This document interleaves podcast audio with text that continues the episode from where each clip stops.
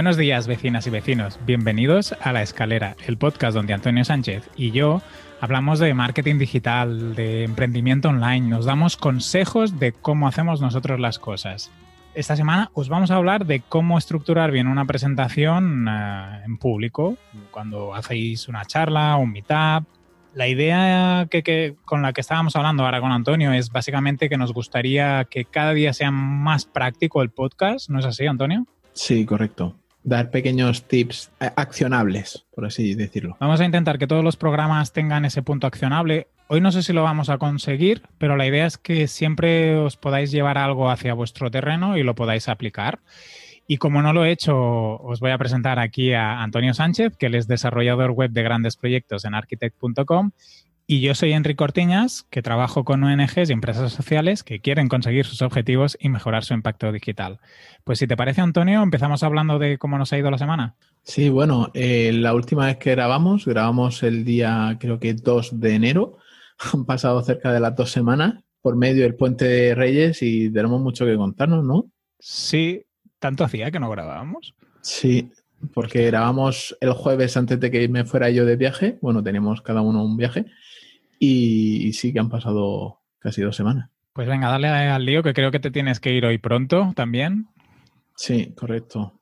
vale, empezando por la semana pasada, él comenzó con un viaje con toda la familia, fuimos a Valencia, tuvimos todo el puente ahí en Valencia y fuimos pues toda la familia, tanto primos, tíos, todos, y nos alojamos en un hotel con buffet, ¿vale? mi problema se junta eh, con, la, con la comida, porque yo al ver comida que ya está cocinada, el que se quede ahí en el plato me da apuro. Te da pena, te da pena. Y menos mal que fueron dos días, porque si no me tienen que sacar de allí en un ataúd. y 10 kilos más. De hecho, creo que han sido 3 kilos más. Bueno, no está mal. Las navidades son duras. Sí. No, no, 2 kilos eh, ese fin de semana. Solo esos días. Perennes, ¿sabes? Que no es que digas, vale, déjalo reposar un ratito, no. Están ahí ya. ya se han quedado contigo, forman parte de la familia. Se quedan conmigo. Bueno, después del puente de Reyes, vuelta a la rutina con mucho dolor y esfuerzo. Eh, muchas cosas por ordenar y muchos leads a los que hacerle el seguimiento del año pasado. Eh, carta personalizada ha terminado bien, ya hemos cerrado campañas. Eh, a ver si me puedo traer para la semana que viene eh, un análisis básico de, publicidad, ya que ha sido la primera campaña que he gestionado yo de Google Ads y para daros unos tips. he vuelto a entrenar, ¿vale? menos mal. Y después de un mes y pico sin hacer nada, pues como si empezar de cero. De hecho, estoy muy oxidado, pero bueno, esto se coge enseguida el trasquillo. Eh, estoy probando esto del año nuevo que los proveedores te traen agendas. Estoy probando una agenda física donde llevarlo todo apuntado, o sea, tener todos los proyectos que tengo centralizados en un único soporte físico y ordenados por fechas. Y la verdad es que después de dos semanas lo llevo todo muy ordenado, las tareas diarias y los objetivos diarios muy marcados. ¿Mejor que, Asana? Eh, sí, porque aún así en Asana lo tenía dividido por proyectos y el verlo todo centralizado, en plan, hoy tengo que hacer esto, esto, esto, esto, y como voy con la agenda a todos lados, pues enseguida que tengo que hacer algo me lo apunto ahí, no tengo que sacar el móvil y tal. Yo soy mucho de documento físico. Antes lo que hacía era, me lo apuntaba en algún lado a mano, en una libretilla a mano, y ¿qué pasa? Que como tenía una libretilla en un lado, otra libretilla en otro, otra libretilla en el estudio de casa, pues al final eran muchas libretillas. Y digo, mira, lo tengo todo centralizado en un libro y, y, ya te digo que me está sirviendo para finalizar tareas, e ideas que voy teniendo las tengo también centralizadas y a nivel de productividad a mí me está sirviendo. Qué guay, muy bien. me alegro. Y bueno, la semana pasada tuve una reunión con cliente encantado, ¿vale? Antiguamente conocido como cliente exigente. Eh, ya hemos alcanzado, o sea, esta semana hemos alcanzado los objetivos de posicionamiento. Teníamos una serie de keywords que queríamos alcanzar ciertas posiciones. Ya están alcanzados en el primer mes y medio de vida de la web. De la renovación de la web, porque la web ya tiene eh, cerca de los cuatro años. Y entonces ahora hemos establecido estrategias para trabajar el local pack, ¿vale? Y Google, eh, Google Shopping para ciertos productos, para aumentar más la visibilidad en buscadores. porque él no quiere meterse en temas de publicidad. Y por último, eh, ya que voy a quitar las bolsas de horas de, mi eh, cartera de servicios, quiero probar con otros servicios paquetizados, buscar la manera en la que pueda eh, entregar un producto cerrado, ¿vale? Y acabado eh, a un precio que no sea el del desarrollo a medida un gran proyecto. Sí, yo creo que es una buena alternativa también para tener muy claro el cliente hasta dónde llegas y por cuánto llegas. Hmm. El tema es que en, en este repaso de objetivos de 2020 y el poner los grandes proyectos y mis grandes clientes todos en un círculo, eh, buscando cosas en común, todas tienen en común que el cliente final, o sea, el cliente de mi cliente es el comercio, comercio que, vende a pie de calle. Entonces, teniendo eso claro, voy a intentar crear algo que, que, se pueda replicar y de esa manera bajarle el coste y que se pueda ofrecer tanto al cliente, o sea, a los clientes de mis clientes como a ese sector al cliente que tiene un comercio físico a pie de calle.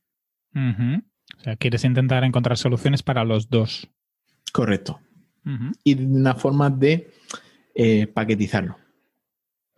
Ya nos irás contando, también nos puedes ir presentando las mejoras que vayas haciendo en la web y los cambios que vayas haciendo. Y así también lo, vemos en, en, real. Vale.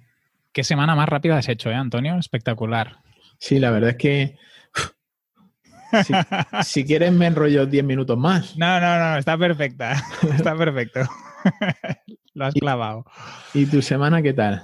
Pues mira, yo he empezado a usar Holded como CRM. También lo estoy utilizando a nivel de facturación, aunque lo noto un poco más lento que factura directa. Lo voy a ir utilizando, sobre todo por la parte del CRM, pero bueno, he dejado de pagar en factura directa y ya lo tengo todo centralizado ahí. Yo no, no lo he comentado, pero también estoy utilizando Holded también como gestor de proyectos. Por ejemplo, cuando tengo que hacer una serie de tareas para un proyecto, me lo añado ahí, modo checklist, y también tiene tracker de tiempo y todo. Sí, yo lo estuve mirando, no me acabo de gustar cómo funcionaba y por eso no he metido también la parte de gestión de proyectos ahí, sobre todo por si tengo que hacer entrar a terceros y así. Sí. Pero para uno propio que lo tenga todo en un sitio hace muy buena pinta. Y yo no sabía que era, es una empresa de aquí, que está, en Barcelona, por lo que he visto en, No lo sabía tampoco. Sí, sí, sí. Bueno, me ha parecido, ¿eh? No, y en otro lado, he renovado con uno de mis clientes estables. He tenido una negativa de un contacto que parecía bastante seguro, pero me, pedían hacer reuniones semanales y, bueno, me parecía excesivo y, bueno, que tampoco no tenía disposición para ir cada semana a ser el cliente y, bueno, ese, ese no se ha renovado, bueno, ese no se ha conseguido y tengo dos contactos pendientes, uno de 2019 y uno de 2020, a ver cómo, cómo van, porque ahora mismo estoy a 50% de carga y me gustaría poder comenzar a tener más, más carga de trabajo, sobre todo ahora enero, que es la, el momento que yo creo que van a ir saliendo más proyectos, pues tenerlo ya todo un poco planificado hasta marzo o, o abril con, con un poco de calma. Estoy también, como tú, revisando mi página web en cuanto a la parte de servicios para mejorar la, parte de conversión y la tipología de clientes, para que cuando me entren clientes, pues también un poco con lo que tú dices, ¿no? Que la persona ya sepa un poco dónde te estás moviendo y hacia dónde tenemos que ir. Ah, he ampliado también las alertas en un servicio de licitaciones que yo utilizaba hace mucho tiempo y que últimamente no lo estaba haciendo, no estaba haciendo mucho caso, lo hacía todo bastante manual, pero para poder detectar licitaciones, yo trabajo mucho en Cataluña, entonces ahí a mano casi todo lo detecto fácil, pero en otras comunidades o ayuntamientos me cuesta un poco más, entonces he ajustado las alertas para poder recibir esos pings de, otros sitios. Y nada más, este año, este principio de año, he lanzado, he lanzado la web de un cliente con el que hemos estado trabajando la parte de estrategia digital. Y es una web que, ha sido con un diseño totalmente personalizado, es de una ONG que promueve la, protección de, de PALS y están muy contentos cómo ha quedado el diseño, el, formato y están contentos porque la parte de estrategia está funcionando bastante bien, están teniendo muchas apariciones en, medios de, comunicación y, están muy contentos de, cómo han empezado.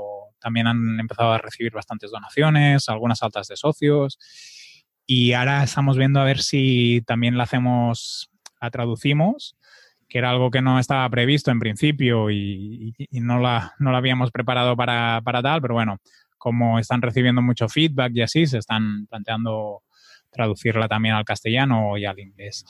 Y para acabar, y el motivo del valor al grano de hoy, este miércoles doy una charla en la Net Square Barcelona sobre comunicación y el 22 de enero una sobre crowdfunding en Sin Oficina. Entonces pensé, ostras, mira, ya que tengo que hacer dos charlas, vamos a hablar de, cómo hacer una presentación en público con Antonio. Qué bueno. ¿Qué nos han dicho la comunidad esta semana? Pues esta semana, bueno, estas cerca de 10 días, eh, la comunidad nos, o sea, se han tratado temas como, por ejemplo, em, Javier Archeni, que tenía que dar una ponencia y nosotros les recomendamos em, que se grabara la ponencia para que luego la pudiera utilizar como recurso ya sea para un podcast o añadirlo en su página web. Y entonces pues salió el tema de micrófonos de corbata, los típicos lavalier y precios muy dispares como los 15 euros del que tengo yo, que no me acuerdo la marca, a los 60 euros de, de, Rod, de Rode. Luego también se habló sobre web de afiliación por, eh, que inició Mario Barceló, eh, típica web de afiliación de, de Amazon. Y aparte de desearle mucha suerte. Eh, Eso porque lo dices, Antonio. yo tengo mala experiencia y no sé si lo he comentado aquí alguna vez, pues eh, invertí muchas horas, no supe eh, hacer bien el proyecto y, en saco roto. De hecho, esa web no, no posiciona, vamos, parece que tiene la cruz echada. Entonces, pues yo simplemente dije mi experiencia cuál era y también comenté un tema que, se trató en la meetup de Cartagena sobre Amazon, que eso cada vez iba a estar más fácil y más penalizado por Amazon y que si el día de mañana Amazon dice de quitar la afiliación, a un montón de gente le jode. A los que ya han ganado miles de euros, no, porque ya han recuperado la inversión, pero a los que llegan últimos, pues sí que les va a joder más. Yo creo que se tiene que ver como algo paralelo, no en lo que tengas bueno, yo no pondría al 100% de, de mis horas ni, mis ingresos solo en eso. Sí, pero es que aún así cada vez cuesta más, está más saturado ese, ese tipo de, webs y, no es fácil. Mm, bueno, en eso estoy muy de acuerdo. Sí, sí. y por último, eh, Camilo Tariche comentó que esto le respondiste tú y también estaba eh, Javier. Ah, sí comentando el tema de los documentos de alcance y responsabilidades a la hora de desarrollar un proyecto o de aceptar un proyecto. Sí, si quieres yo le respondo lo que le dije, que al final las responsabilidades que asumes tú es las que decides con el cliente, porque él nos pedía si le podíamos pasar ejemplos. Yo, por ejemplo, por poner, y diría que en el grupo ya puse algún ejemplo, una de las consideraciones que yo paso a un cliente con el que estoy trabajando es yo no me encargo de las traducciones o yo no me encargo de las imágenes eh, si tienen que ser de pago, por ejemplo. Las traducciones tampoco, ¿eh? por ejemplo, a veces que las pones porque la gente, cuando tú les pasas un presupuesto, pues a lo mejor se piensan que le incluyes, por ejemplo, en catalán y castellano, que la persona presupone que ya dominar los dos idiomas, que te va a pasar los contenidos en un idioma y tú se los vas a traducir a, otro dentro de las horas de desarrollo y marcar ejemplos o un seguido de condiciones de estándares como pedía Camilo era extraño porque al final tú tienes que decidir con el cliente qué es lo que vas a hacer o lo que no vas a hacer. Por ejemplo, si yo tengo un cliente que me dice, ostras, es que yo no quiero estar encargándome las traducciones, me lo puedes mirar tú, pues entonces yo lo que hago es ir a buscar un traductor y, incluyo esa partida dentro del presupuesto. Al final, la cobertura es la que tú decides y cómo la decides. Sí, claro. Y que varía, o sea, que no hay ningún documento estándar, sino que varía de un proyecto a otro. Sí, de tipo de cliente. Hay clientes que te exigen confidencialidad, hay clientes que te exigen pues que utilices no sé qué historias y otros que no te exigen nada. Entonces tú también tienes que ver hasta, hasta qué punto también marcas más o menos. Correcto.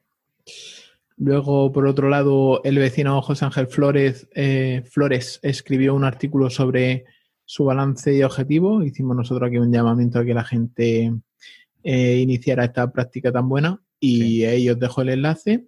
Y por último, eh, Fran, González, acá madrillano, se ha despedido de la comunidad y nosotros que lo tenemos más presente sabemos sus motivos, pero él los comentará en su podcast de madrillano, de la red de AV Podcast. También nos dejamos el link en las notas del programa. Mm. Nos faltaría también un comentario de, de Elías Ah, que te pase el audio, pero no sé si lo quieres comentar aquí en público y en directo. Mm, vale, sí, bueno, Elías, Elías Gómez, DJ eh, de negocios y WordPress, eh, nos comentó, creo que era sobre el, cómo estamos gestionando el canal de Telegram y se quejaba un poco de que la gente que no estaba todo el día ahí metida, eh, que le cuesta mucho seguir el hilo, aunque en realidad no, no es no está tan saturado como otro grupo de Telegram. No sé, ¿tú cómo lo ves, Enrique? Que es, hay momentos que en que no se habla de negocios ni de emprendimiento y que a lo mejor sí que queda un poco off topic, que se hablará de hidroponía el otro día, por ejemplo. Mm. pero el volumen de mensajes es mucho menor que el de otros grupos. Yo creo que el, que el grupo también tiene que ir autogestionándose, porque al final sí que mm. podemos tener unas normas o unos principios, pero al final ahí somos casi 30 personas que estamos construyendo cada uno sus historias y, compartimos lo que nos apetece. Mm. y Elías nos comentaba, ostras, ¿por qué no hacéis un canal de, de, Slack con canales, con un grupo de Slack, no un canal? Y a mí la idea me parece chula e interesante, entiendo que ya sería para una comunidad mucho más organizada, con muchas más personas, con más dedicación nuestra para gestionarla, ¿no? Porque también querría decir estar más atento a todo lo que pasa. Esto es un poco más informal. Sí. El día que cobremos, Antonio. No, o el día que lleguemos a 50 vecinos. Bueno, incluso 50 son pocos, ¿eh? Mm. Es que más de 50, 50 es el punto dulce. Porque sí que es verdad que lo puedes gestionar por, temáticas el, grupo de Slack y sí que se queda todo mucho más ordenado y a partir de 50 no lo veo mal, ya que en la versión gratuita de Slack te permite hasta 10.000 mensajes en histórico. Otra cosa que, dándole vueltas al tema este, es que podíamos, o sea, si generamos este Slack, podíamos hacer como una copia de todos los mensajes que se producen eh, y mandarlos, o sea, y duplicarlos dentro de la web de, de la escalera.pro para que no se perdieran. Bueno, habría que ver si la gente le gustaría que los mensajes quedaran ahí públicos, pero... Sí, en, Sin Oficina pasa eso, no sé si, te, si lo sabías, que hay ciertos canales en los que se está guardando la, información que se escribe. ¿Y queda pública en la web de Sin Oficina? Sí, correcto. Ostras, pues no, no lo sabía. En, en, en Slackopedia. Hay, un, hay una Pero esto es público para toda la gente. No, no, para los que tienen acceso. Ah, vale, vale, vale. Si es eso, sí, si es eso, sí, sí, sí. Vale, yo pensaba que querías abrirlo al público en general. Vale, vale. Sí, es como un sistema, por ejemplo, el canal de recursos o el canal de, presentaciones está ahí. Entonces yo me voy a la Slackopedia cuando tengo, sobre todo cuando tengo un donut, las reuniones estas quincenales, me voy ahí y busco la presentación del que me ha tocado para conocerlo un poco más. Porque claro evidentemente en, en, el, Sin Oficina duran los mensajes un mes. Sí, hay muchos que se pierden al final. Correcto, correcto. Hay tanta cantidad de mensajes que si no entras cada día o lo vas revisando es fácil perder alguno. Correcto. Bueno, yo creo que lo tenemos que dar una vuelta y también que la propia comunidad vaya decidiendo qué es lo que quiere hacer y cómo lo quiere hacer. Al final, si estamos todos juntos en esto, pues lo decimos entre todos. Yo, por ejemplo, sí que veo de otros grupos, ah, por ejemplo, hace no muy no hace mucho me apuntaron a un grupo de una gente que va a lanzar un podcast y ostras, se hacían tantos mensajes, pero tantísimos, que yo cuando veo, si he estado dos horas sin mirar, que hay 57 mensajes, ya me salgo porque es que es imposible de gestionarlo. O es gente que tiene mucho tiempo libre, que también podría ser, o simplemente mm, que se generan debates que se tendrían que llevar hacia otro tipo de comunicación, o Skypes o correos electrónicos, no sé, me lo invento. Pero al final, si se complica o se generan muchos mensajes, Slack sí que es mucho más fino, porque no te enteras de todo y no lo ves todo. Yo, por ejemplo, lo que he hecho es, bueno, Telegram tiene una función que es eh, archivar, ¿vale? Si tú deslizas hacia la izquierda, de derecha a izquierda, archivas ese chat y se te mete como en una parte privada que solamente, o sea, una parte oculta que solamente la ves si deslizas en todos los chats hacia abajo. Si sueltas para ver el archivo y entonces ahí tienes todos los archivados. De esa manera, los grupos estos muy ruidosos los tengo ahí archivados y no entro a no ser que se me mencione. Ah, muy bien. Bueno, también es buena, buena estrategia. también, considero que hay veces que, es que sí que es necesario estar por cualquier motivo. Sí, bueno, Pero, no es mala estrategia. Yo me estoy saliendo ¿eh? de estos grupos que no consigo estar ahí porque se me hace difícil estar muy atento a muchos mensajes, no tengo tanta disponibilidad diaria. Y eso que yo estoy muy conectado, ¿eh? mm, Bueno, para antes de introducir el tema de, cómo hacer buenas presentaciones, simplemente decirle a, los que quieren apuntarse al grupo de Telegram que en el buscador de canales de Telegram, con poner la escalera podcast, ahí salimos nosotros. Y que es una comunidad donde se aprende, se comparte, se ayuda y, yo creo que es una buena comunidad donde estar presentes. Bueno, Quique, eh, coméntanos cómo estructuras tú o cómo haces, cómo te preparas una ponencia para que se pueda calificar como una buena presentación. Vamos a empezar eh, con la, como hemos introducido, Antonio dice, vamos a dar tips accionables no sé si sería exactamente accionable, sí que creo que servirá para que a partir de aquí podáis eh, mejorar vuestras presentaciones. Yo soy muy hecho de planificar, de, hacer protocolos, de revisar. Y una manera de comunicar bien es pensar en quién eres, qué haces, por qué estás haciendo esa presentación, para qué la estás haciendo, qué objetivos tienes con ella. Y si no hacemos estos pasos previos, y nos fijamos más en si la tipografía de la presentación se ve bien o si hay mucha fotografía o hay vídeos, seguramente la audiencia, que son las personas que nos van a escuchar, o no se van a sentir muy interpeladas o se van a perder cuando tú estás empezando a hacer una presentación. Y tampoco no pensaba entrar mucho en tips de, pues esto que decía, de la, cómo tienen que ser las, el, cómo tiene que ser el PowerPoint o cómo tenemos que hablar. Por ejemplo, aquí Antonio en la escalera dice, no empecemos con un bueno, que totalmente de acuerdo. No pensaba entrar tanto en esto, pero si quieres un día, Antonio, sí que lo podíamos intentar hacer como recomendaciones, no solo hablando en, una presentación en público, sino cuando construimos oraciones o cómo podemos tener un discurso más elaborado, aunque pueda ser difícil. ¿eh? Incluso aquí en el podcast tú y yo, pues cometemos seguro muchísimos errores cuando nos estamos expresando en vocalización. Sí, claro. Lo que pasa que, claro, esto, o sea, a mí sí que me gusta la estructura que estamos siguiendo hasta ahora de, hacer como masterclasses, pero si le podemos dar siempre un pequeño eh, atisbo de tips accionables, por ejemplo, que, que por ejemplo, en vez de para una presentación en público, pues para una presentación de un presupuesto o para una reunión con clientes, que, al final todo tiene muchas cosas en común, el tema de planificar, cómo vas a estructurar, qué te quieres llevar de esa reunión. Sí, yo lo veo bien y, creo que el enfoque en, hacer ejemplos que sean prácticos y útiles para, los oyentes es perfecto. Yo, de hecho, este tema lo he escogido porque esta semana pues tengo las, dos charlas, la semana que viene una y esta otra, y aparte porque estuve dando como formador una, pequeña formación en, en, la Universidad de Barcelona para estudiantes de un posgrado, que ellos tenían que hacer la presentación del del proyecto final de, de posgrado. Y la formación ya la tenía hecha, entonces aquí lo que os traigo es como un mini resumen de donde entraba mucho más en profundidad en qué aspectos a tener en cuenta, ponía muchos más ejemplos. Por eso aquí hoy hacemos como un repaso de cómo se tiene que planificar y estructurar bien una presentación y si queréis que sigamos profundizando sobre el tema, pues podemos un día con Antonio lo, lo comentamos.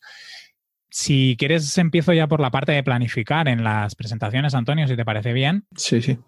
Lo que decía antes, debemos conocer por qué estamos haciendo aquella charla y para qué y, para quién. Es muy importante que pensemos en quién son nuestros oyentes. Si, por ejemplo, vamos a hacer una meetup de WordPress y sabemos que el 70% de las personas son programadores, pues seguramente podemos utilizar mm, ciertos términos ah, relacionados con WordPress, con el desarrollo web, pero a lo mejor si nos vamos a hacer una charla sobre WordPress a una escuela o a un instituto o a un, a un grupo de empresarios o periodistas, pues a lo mejor tenemos que empezar a, cambiar el tipo de terminología que utilizamos o el tipo de palabras que utilizamos. También si empezamos de una forma más introductoria, hablando de, de, qué es WordPress, o si ya podemos ir al lío, saber identificar cómo va a ser nuestra audiencia o qué tipo de personas van a ser, nos va a ayudar a, la hora de construir nuestras presentaciones. Lo que se hace mucho en marketing del buyer persona, tanto a la hora de vender servicios, también lo podemos hacer en, nuestras presentaciones con nuestra audiencia, ¿no? Pensar en el, en el tipo de público que nos vamos a encontrar, si va a ser una persona que se dedica a no sé qué historia, qué edad tiene, porque eso también es importante, si es de un nivel socioeconómico X o es de una zona concreta. Todo eso nos va a ayudar a que cuando estemos preparando ya el contenido de nuestra presentación podamos ajustar ese contenido a, esa realidad o, y a esa audiencia. También es importante que cuando planifiquéis cuánto va a durar la, presentación, intentar siempre gastar menos tiempo o, o, hacerla de tal manera que no ocupéis más del 80% de lo que os han dado. Si os han dado 15 minutos, por ejemplo, pues pensar en gastar 10, 11 minutos, porque siempre al final os podéis encontrar en que deis más información en un punto que no estaba previsto o vosotros mismos, a mucha gente que no está acostumbrada a hacer presentaciones, pues se pone nerviosa, va más rápido, pues a lo mejor todavía lo hacéis en, menos tiempo, pero al final tenemos un dicho en castellano, ¿no? De lo breve si es bueno es dos veces bueno. La gente nunca se va a quejar de se puede quejar de que ha sido corto, pero eso va a ser positivo porque querrá decir que querían más de vosotros. Y sí que se puede quejar de, ostras, vaya tostón, ha durado mucho, nos ha estado dando mucho rollo, pues intentar ajustarlo. Y si alguna vez no habéis hecho una charla, yo tengo como una especie de regla de tres de si la charla va a durar 15 minutos, necesito al menos cuatro horas de preparación preparación que incluye esta parte que estamos hablando ahora de la, planificación, pero también la parte de la redacción de los contenidos, los ensayos. Mm, si la charla va a durar una hora, pues multiplicar el tiempo que necesitáis para, prepararla. Y no solo hablo en la parte de las diapositivas o del contenido, sino también en que tenéis que ensayar. Si es un tema que ya domináis mucho, que ya, ya se habéis presentado muchas veces, pues a lo mejor nos hace falta pero si es un tema que domináis pero no lo habéis expuesto, es importante ensayar. Y, aquí también os, doy una recomendación. Ah, si podéis ensayar delante de un espejo, perfecto. Si os podéis grabar, fantástico. Si lo podéis hacer delante de pues, algún amigo, familiar, pareja. Normalmente este tipo de personas son bastante indulgentes entonces, o lo hacéis muy mal, seguramente nadie os dirá, sois horrible, eres horrible, no, no salgas ahí. Por eso es bueno si te grabas, porque también detectas tics, eh, cosas que no, no, eras consciente, pequeñas... Eh, nosotros aquí a veces pues usamos mucho el mmm, cosas así que a veces se te escapan cuando estás procesando información o cuando estás intentando comunicar para que las puedas ir entre, entrenando y también ajustando. A lo mejor necesitaríamos mucha práctica para hacerlo perfecto y seguiremos cometiendo errores y, necesitaremos seguir mejorando, pero ensayar es importante y nos ayudará a hacer buenas presentaciones en, público. Y otro truco que también utilizo en las presentaciones para evitar eso que decía de alargarme más de la cuenta o, de no perderme, que es algo bastante típico en, los congresos. Tú que has ido más a, meetups, no sé si pasa tanto, Antonio, que la gente acaba gastando más, más tiempo del que tenía previsto. Casi siempre. Y, y, eso, por ejemplo, si es un congreso tipo una WordCamp, pues es un problema, porque tú le estás quitando tiempo a la gente, a lo mejor para irse a descansar, a tomar un café o al baño o a charlar con, con el vecino, y encima a lo mejor le estás quitando espacio de tiempo a, la siguiente persona que tiene que venir a hacer la, charla contigo.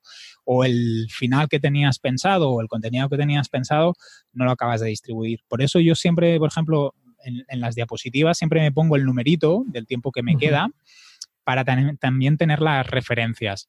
Eso lo hago sobre todo en, en, charlas que son largas, de más de pues, una hora, por ejemplo, que tienen muchas diapos. Si hay pocas diapositivas, a nivel de memoria ya me acuerdo, mira, esta diapositiva ya estoy aquí a la mitad, pues me queda tanto, a lo mejor no lo pongo en todas, pero en las que son más largas o incluso si tenemos algún estudiante entre los oyentes que solemos hacer las presentaciones en grupo de los trabajos, ¿no? que tienes, pues yo haré de la 1 a la 4, el otro de la 4 a la 6 pues tener el numerito ayuda a que en medio de la presentación no, os quedéis ahí, o sea, ¿ahora quién le tocaba? Y yo utilizo esa, estrategia para tener claro el timing que tengo en las presentaciones. Si quieres decir algo, Antonio, me lo dices, ¿eh? Que... Ah, yo, quería decir algo en el punto B. Pues va, dile. que te no, he ahí eh, tan concentrado, digo, ostras. Sí, es que estoy aquí con la escaleta. No, simplemente decir que si es breve, ¿vale? Si tu presentación eh, si por cualquier cosa queda por debajo del tiempo que te han dado, no solamente has dicho las cosas de forma breve y cualquier comentario que te hagan es positivo, sino que les estás dando la oportunidad a la gente que ha asistido a que te hagan preguntas y a que indaguen más sobre temas que le interesen. Totalmente cierto. Y además yo creo que si tenéis poca experiencia a la hora de hacer presentaciones, a lo mejor en la parte de hacer la propia presentación, pues demostráis a lo mejor ciertas inseguridades o cometéis algunos errores, pero en la parte de preguntas, si domináis el tema, ahí podréis desplegar y demostrar todo lo que sabéis, porque las personas cuando os hagan una pregunta súper específica, me lo imagino. ¿eh? Inventemos, por ejemplo, cómo configurar este plugin de multidioma o cómo configurar, eh, si estáis hablando de WordPress, por ejemplo.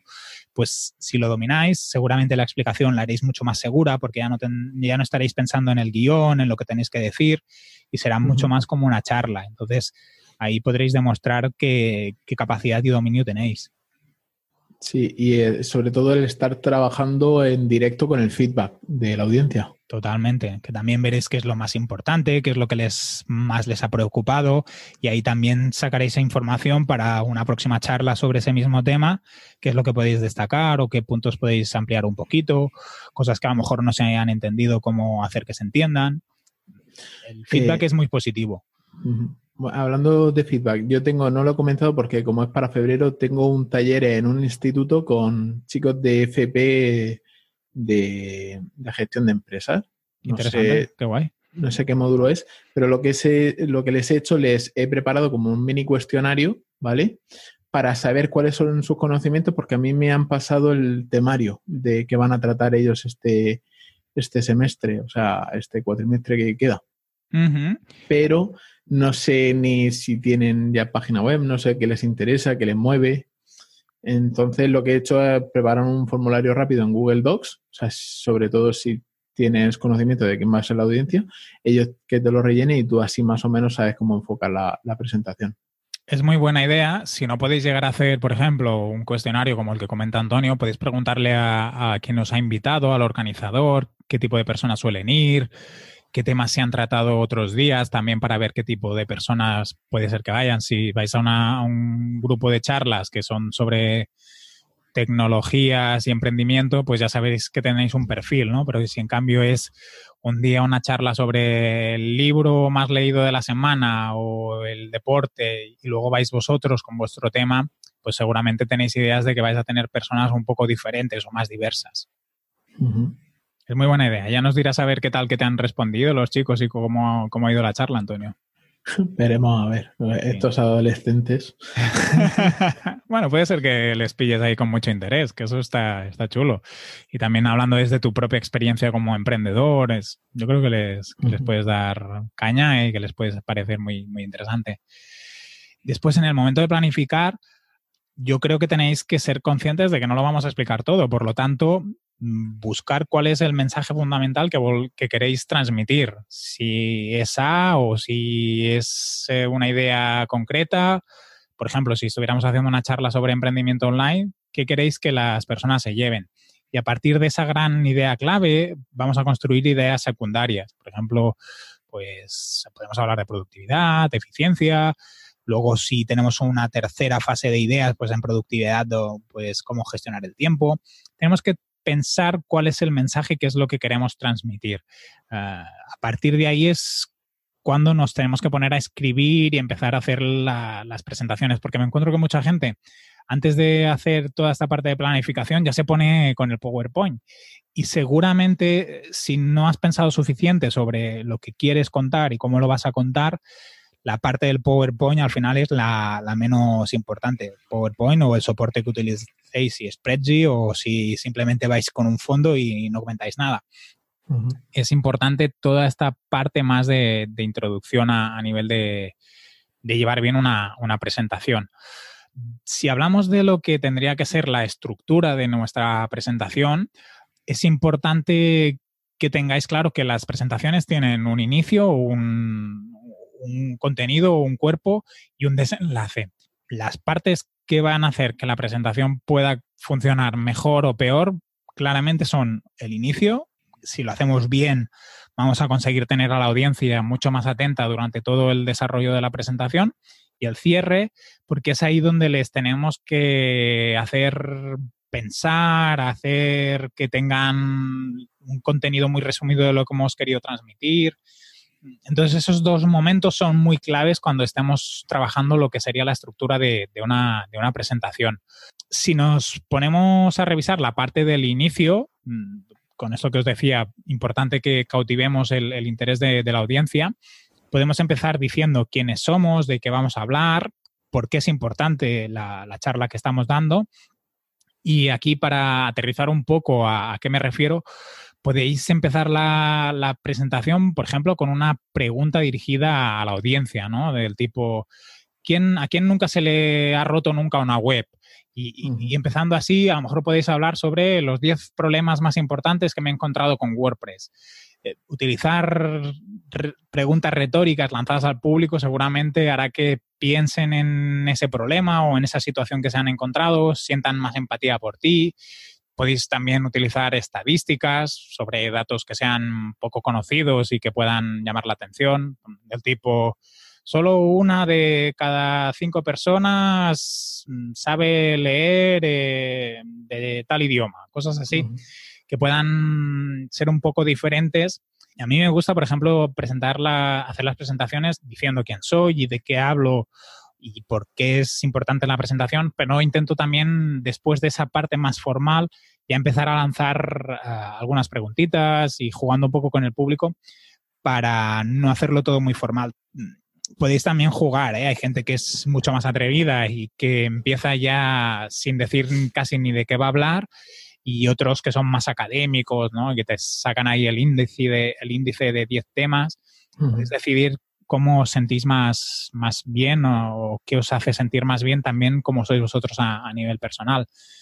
En las presentaciones, en los inicios, también podéis utilizar pues, anécdotas o historias personales. Si utilizáis las historias, seguramente la charla tendrá mucho más poder. Yo, por ejemplo, en la, en la charla que era el miércoles en la Net Square, hablo, hablo sobre comunicación y, y, el tema es cómo planificar bien la, entonces, lo que busco es que las ONGs aprendan a hacer planes de comunicación, qué puntos tienen que tener en cuenta.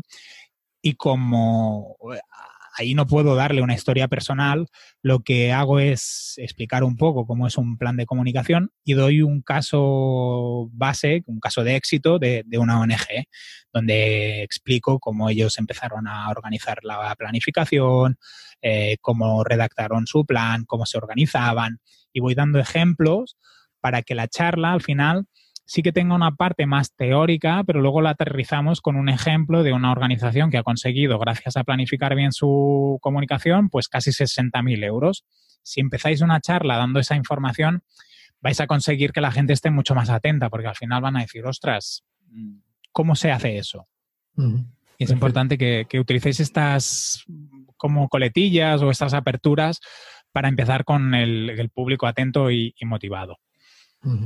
En la parte del cuerpo, que es básicamente lo que suele durar el 70% de una charla, aquí lo que yo os recomiendo es que utilicéis datos para ganar credibilidad de lo que estáis comentando, eh, juguéis también con preguntas abiertas, deis ejemplos, utilicéis muchas imágenes, gráficos, referencias de, de otros autores o de otros ponentes, ejemplos reales que siempre, siempre ayudan y cuando ya estéis acabando esta parte, empezar a lanzar ah, avisos de que ya estáis acabando para ir a una conclusión que sea potente, que pueda servir de, cierre. Y, qué cosa yo recomendaría en una, en una buena conclusión de, de una charla? Pues que intentéis hacer un resumen de todo lo que habéis explicado, de lo que es más importante, también podéis lanzar retos, por ejemplo, si estábamos hablando de emprendimiento o de cómo hacer una campaña de Google Ads, me lo invento, pues lanzar el reto de animaros a, a empezar vuestra campaña mañana y yo os ayudaré en todo lo que necesitéis. O alguna cita que sea inspirativa, de inspiración, tipo, podéis utilizar muchas, ¿no? Tipo Nelson Mandela, o cualquiera de estas que a todos nos llaman o que nos hacen pensar en cosas en positivo, también que podamos hacer un cierre con, una afirmación motivadora suele ser positivo para la audiencia y para nosotros mismos. En el sentido de, pues teníamos un problema, eh, esto ha sido lo que hemos ido haciendo y la conclusión es, pues hemos ganado 60.000 euros, por ejemplo, en la charla que, que yo doy esta semana. Pues podemos buscar eh, conceptos que hagan a, nuestra audiencia pensar que es factible llegar a aquel resultado y que no es una casualidad o no es solo una flor de, un día. Y con, esta estructura de presentación y esta planificación, yo creo que podemos llegar a conseguir a motivar a, las audiencias y, cambiar un poco aquello que solemos hacer cuando, cuando nos ponemos a hablar delante del público, que muchas veces vamos pensando tengo que decir esto, tengo que decir aquello. Yo, por ejemplo, recomendaría el inicio y, la parte final, prepararla. Es importante que la tengáis bien entrenada, que la memorizar suele hacer que, estemos muy pendientes sobre lo que hemos memorizado y que lo que es el resto del cuerpo, si os apoyáis con, diapositivas, pues la podáis ir siguiendo. Importante, por ejemplo, igual que Antonio decía al principio, eh, no empezar con un bueno, Tampoco nos pongáis a leer las diapos, no os giréis de espaldas al público, intentar moveros por todo el escenario e intentar ser fluidos al final, porque no estáis transmitiendo, no es, una presentación no es leer un documento y, es importante que si tenemos el cierre y el final bien preparados, bien entrenados, el resto del contenido, si os dejáis una parte o si hemos dicho alguna cosa que no es del todo correcta, en la parte que comentaba Antonio, el feedback, la gente nos va a poder ayudar o incluso si hay alguien que se queja de alguna cosa que hemos dicho, por lo que sea, puede ser que ni esté incorrecta, pero que alguien tenga una opinión diferente, pues al final en esa parte de debate o de orientación de los debates podemos aportar más y, estar más tranquilos que si estamos pensando en el reloj o en el guion o en lo que me falta decir o lo que tengo que decir de aquí tres diapositivas. Sí, por ejemplo, en este último punto que has dicho, una de las cosas que, más se suele dar en, charlas técnicas de, WordPress, en las WordCamps, es que, claro, el ponente te está explicando cómo él hace las cosas. Entonces, siempre al final, en, el espacio de la pregunta, pues se genera un poco de, de debate con gente presentando su alternativa. Claro, claro. Y, al final todos hablamos de lo que sabemos más. Es extraño que encuentres una persona que te hable de algo que no controla.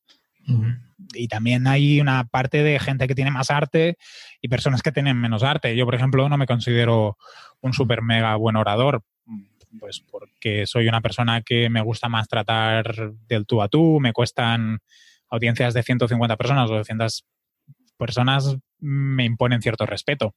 Por tanto, me siento menos fluido que seguramente una persona que está mucho más acostumbrada, que ha hecho muchas más charlas, o hay gente que tiene simplemente, no sé si la palabra es don, pero tiene muchas tablas. Entonces, cada uno también en su, si somos más introvertidos o menos, eh, o somos más extrovertidos, cada uno con su carácter, su forma de ser, tiene que saber aprovechar esas habilidades y, trabajarlas.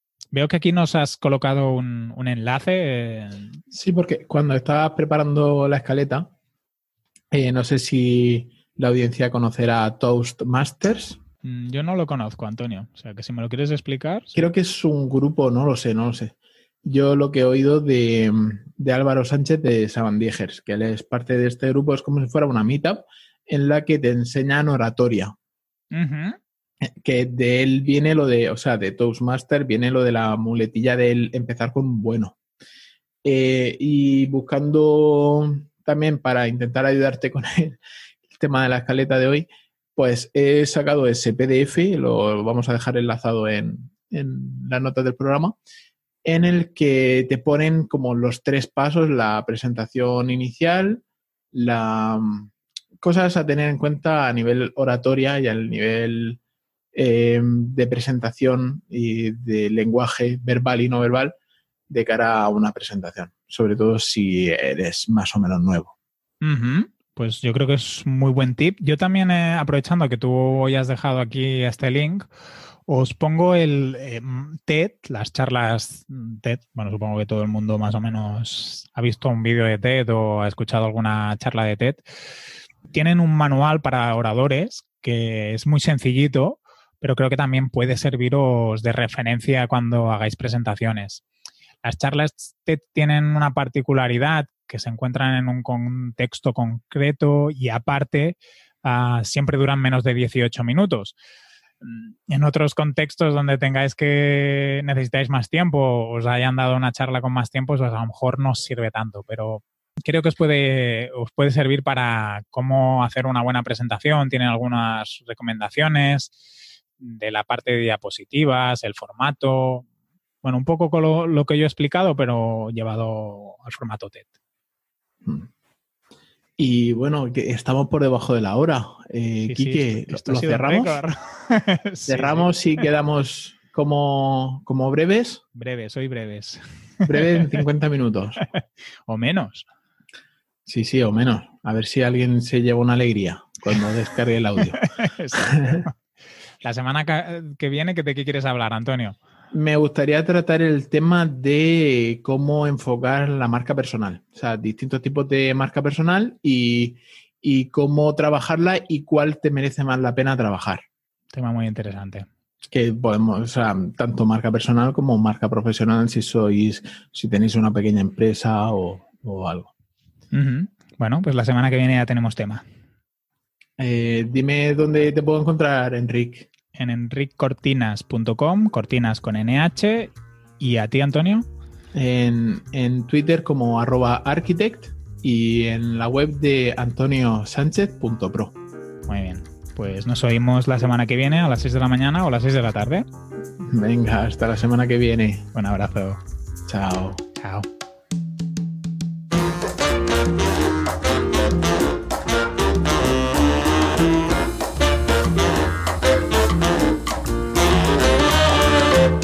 De repente escucho, hostia, otra vez hablando de jardinería. Te lo estaba guardando, ¿no?